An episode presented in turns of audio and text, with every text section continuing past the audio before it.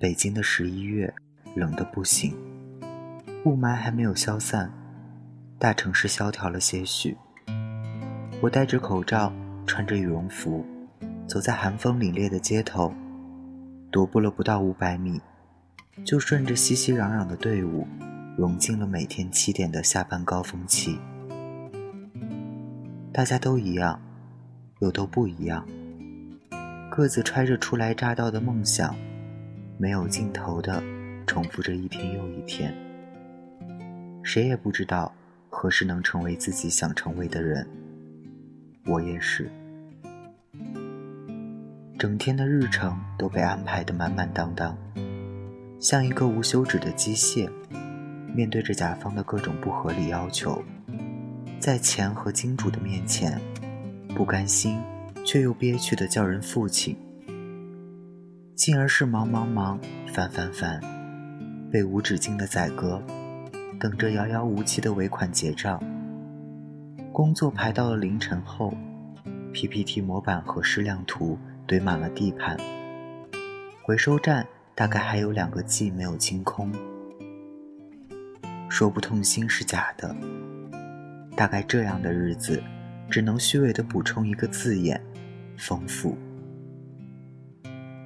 每个月，简单到纯粹，领工资、还贷款、交房租，然后把剩下的钱平均成三十份儿，不多不少，正好够一天的饭钱和车费，加零星不足十元的零花钱。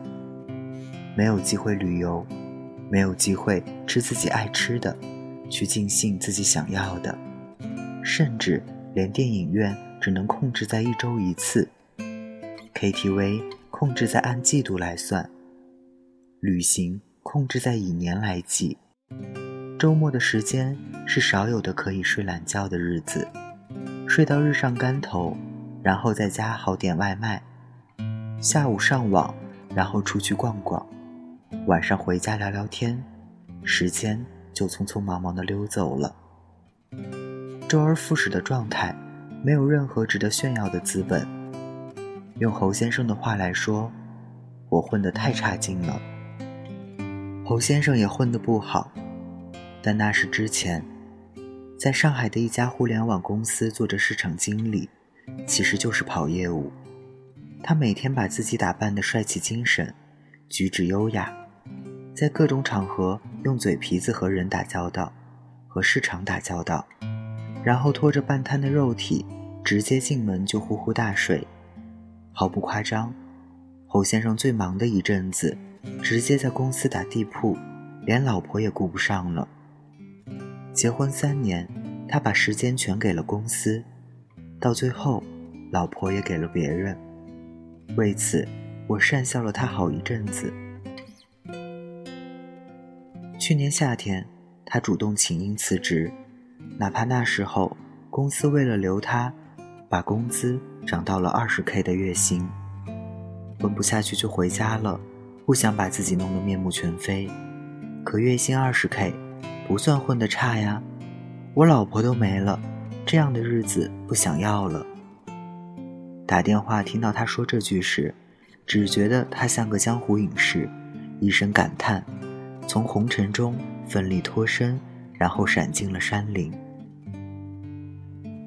再见到他时，是过年回家。本与他就是老乡，家挨得也近，平日里串门更是常有。在他家吃团圆饭的时候，邻里乡亲都是恭祝他事业有成。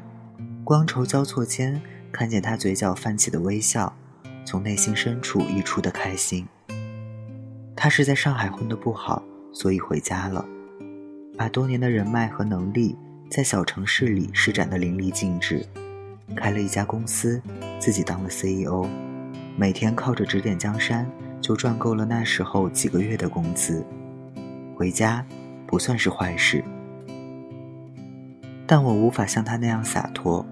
尽管我混得不好，也想回家。一没勇气抽刀断水，二怕议论纷纷，无颜面对江东父老。是啊，眼看你在北上广已经这么长时间了。为什么不再坚持一阵子了？是啊，你邻里亲朋都知道你远走他乡，立足北上广了，突然车身返乡，又是个什么说法？让父母颜面往哪里搁呢？我不敢去想种种后果。你出来的目的就是为了生活，生活的让父母有面儿，让自己有面儿，其他呢，都是属于这两者的延伸。就像你深夜在朋友圈吐槽这个社会，吐槽你公务繁重，朋友圈的诸多好友，除了给你一个拥抱，让你坚持守得云开见月明。并不能给你任何东西，坚持下去就有解药，坚持下去就能自我救赎，而回家是逃避，是放纵，是惧怕面对。他们不想去承担这个始作俑者的责任，虽然他们知道回家是一条出路。有一个好友，也是自媒体人，从西安到北京，沿着梦想的方向。医学专业，却进了广告公司，没日没夜的宣传推广，重复着种种琐碎。他说，他一点都不快乐，想回家。我的小学同学读了中专，在深圳打工，每天来往穿梭于工地，皮肤被晒得黝黑。回家时，妈妈看着他心痛极了。新事项曾做过一个活动。逃离北上广，呼吁更多人去摆脱现有的疲劳匆忙，来一次非理智的说走就走。活动之火热，大家都想逃离，可也只是甘心来一次短暂的逃离。他们都没有回家。室友的妈妈昨天给他打了一个电话，说的动情：“要是混不下去了，就回家吧，工资没那么高，但你肯定能找到工作的。”不至于饿死。他没告诉他，他真的想回家。我也想回家，虽然多年之前我的妈妈离开了人世，连最后一面我也没有见上，成了心里的一块伤疤。可是，在北京见过凌晨两点的长安街，路过了凌晨四点的天安门，在凌晨七点穿过最繁华的国贸之后，我也想给自己的余生做一个决定。等待是漫长的，机会是有限的，实在混不下去就回家吧。当你的坚持仍然看不到尽头时，我情愿你退一步，海阔天空。大家晚安，我是台灯。